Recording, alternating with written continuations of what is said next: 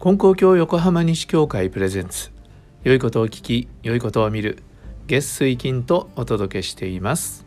皆さんこんにちは。山田真嗣です。このポッドキャストでは信仰をもとにした幸せな生き方を提案しています。えー、だいぶ年の瀬も押し詰まってまいりました。皆さんいかがお過ごしでしょうか、えー、2022年今年もあとね1週間ちょっとというふうになってきました。どんなでしょうか？皆さん今年はいい年でしたか、えー、幸せな年だったかどうか。ねもう今更もう無理だって今更幸せな年にならないって思ってる方もいるかも分かりませんが1年前に戻りたいって思ってる方もいるかもしれませんがでも今年を幸せにするっていうのはあと1週間あれば十分できると思うんですよね。今日はねえー、今年1年皆さんどんな思いでこの年末を迎えているか分かりませんがこの1年を、ね、幸せな1年にしていく、えー、その方法をお話ししたいと思います。えー、今月の教会の外の掲示板に僕はねこういうことを書かせてもらいました。今年の総決算喜びを数えて来年に希望を繰り越そうって書いたんですね。ねまあ年度末っていうのはいつかにもよりますけどでもこの12月が年度末だとね今総決算の時期じゃないですか。その総決算っていう時にまあ商売だったらねもちろんお金の収支を数えるわけですが私たちのね生活の暮らしのお金じゃない部分の総決算は何を数えるかって言ったら喜びをね数えてみたらいいと思うんですよね。嬉しかったことを数えてみるといいんじゃないかというふうに思うんですね。でこれあの毎日の毎日のことって毎日毎日ではないんですけど僕はこう見えてあの割とねネガティブなところがあるんですよね。で一日が終わる時にねああなんか今日は何にもできなかったような気がするって思わずねそうつぶやくことがあるんです。でそんなことをつぶやくとですね妻がねそばで言ってくれるんですよ。そんなことないんじゃない？いろんなことができたんじゃないってね言ってくれるんですよね。あれもしたじゃないの？これもしたじゃないの？って言ってくれる時もあるんですよね。でそういうふうに考えるとあそうか。そうだよな。今日あれができたよな。これもできたよな。あいろいろ頑張ったよな。いろんなことできたなっていうふうにね思うんですよね。それであ今日は幸せな一日だったという結論で終わるんですよね。でこれはあの1年ということをね考えるのも同じことかなって思っています。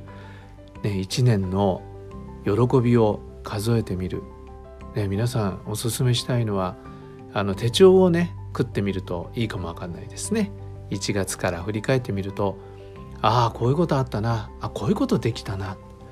あこういうことができてあの時嬉しかったなとかああの時こういうことしたらあの人喜んでくれたなとか。ね。なんかいろんなことがあったということをこう喜びを中心にちょっと数えてみたらいいんじゃないかと思うんですよね。でそうするとなんとなく何にもできなかったなって思ってた人もいやいや今年結構いろんなことができたなっていうことをね改めて気づくと思うんですよね。そうするとこの今年という年が幸せな年になる幸せな一年が幸せに終われるというそういうふうになっていくと思うんです。ね辛かったことだってもちろんあったと思うんですよ。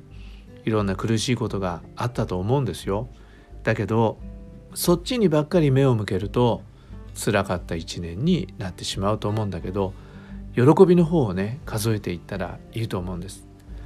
ねこうやって年末を迎えられたっていうことだって大変な喜びの種なんじゃないかと思います。ね世の中に幸せな人がいるんじゃないと思うんですよ僕は。幸せな人がいるんじゃなくて幸せを見つけることができる人がいる。幸せを見つけることができた人がいる。その人たちが幸せなんですよね。と思います。ね。まあ僕は根がねネガティブな方だからあのなんかこういうことをね言うのもおこがましい感じがするんですけどでもねネガティブな人間だからこういうことをやってみようとかやってみなきゃってやってみたらいいなって思えるのかなとも思うんですよね。